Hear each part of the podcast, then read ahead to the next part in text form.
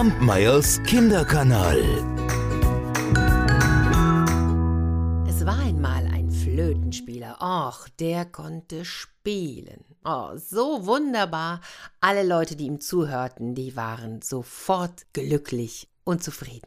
Und so reiste der Flötenspieler in der Welt herum, spielte in den Dörfern und in den Städten, und damit verdiente er sein Geld. Eines Abends kam er auch so auf einen Pächtershof.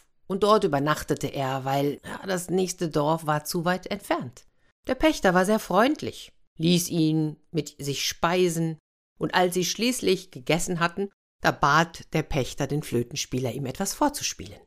Das tat der Musikant sehr gerne, und während er das tat, da schaute er zum Fenster hinaus und sah, gar nicht weit entfernt, im Scheine des Mondes eine alte Burg, die teilweise in Trümmern zu liegen schien.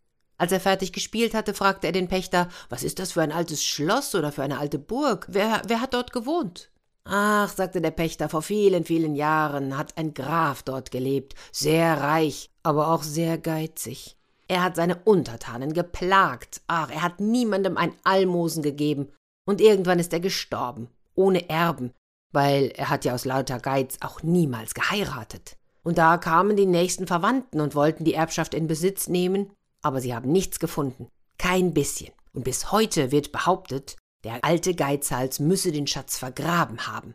Vielleicht liegt er noch unten im Schloss. Aber es haben schon viele, viele Menschen versucht, in die alte Burg zu gelangen. Niemand ist wieder zum Vorschein gekommen.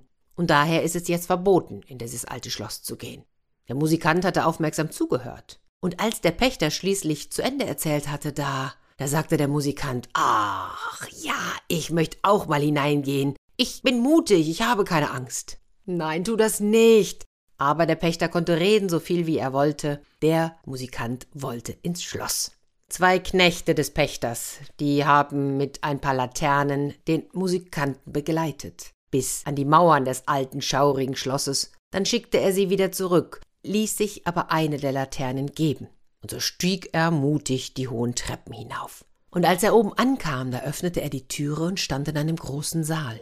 Ringsum waren viele, viele andere Türen. Er öffnete die erste Türe und fand einen Stuhl und einen Tisch. Auf den Tisch stellte er sein Licht, auf den Stuhl setzte er sich, und dann begann er zu spielen. Und er flötete und flötete. Das wiederum hörte der Pächter, und das beruhigte ihn, denn er konnte die ganze Nacht vor lauter Sorgen nicht schlafen, und so hatte er das Fenster geöffnet, und jetzt freute er sich, dass er seinen Gast spielen hörte. Doch als die Uhr elf schlug, verstummte das Flötenspiel, und der Pächter erschrak und dachte, jetzt hat's ihn erwischt. Doch der Musikant, der hatte einfach gespielt und gespielt, und dann hatte er Hunger verspürt und machte sich auf die Suche, ob es nicht irgendwo etwas zu essen gäbe. Und tatsächlich in einem der vielen Zimmer, da erblickte er einen Topf voller ungekochter Linsen. Auf einem anderen Tisch stand ein Gefäß voll Wasser, eines voll Salz und eine Flasche Wein. Und so goss er geschwind das Wasser über die Linsen, tat noch etwas Salz dazu und stellte alles aufs Feuer. Und so kochte er sich eine Linsensuppe. Während die Linsen kochten, trank er schon mal von dem Wein, spielte wieder ein bisschen Flöte, und als dann die Suppe fertig war, nahm er sie vom Feuer, und stellte den Topf auf einen Tisch. Jetzt schaute er auf seine Uhr, und es war genau Mitternacht. Da ging plötzlich die Türe auf, zwei lange, dürre Männer traten hinein und trugen eine Totenbahre, auf der ein Sarg stand. Diesen stellten sie, ohne ein Wort zu sagen, vor den Musikanten und gingen genauso lautlos, wie sie gekommen waren.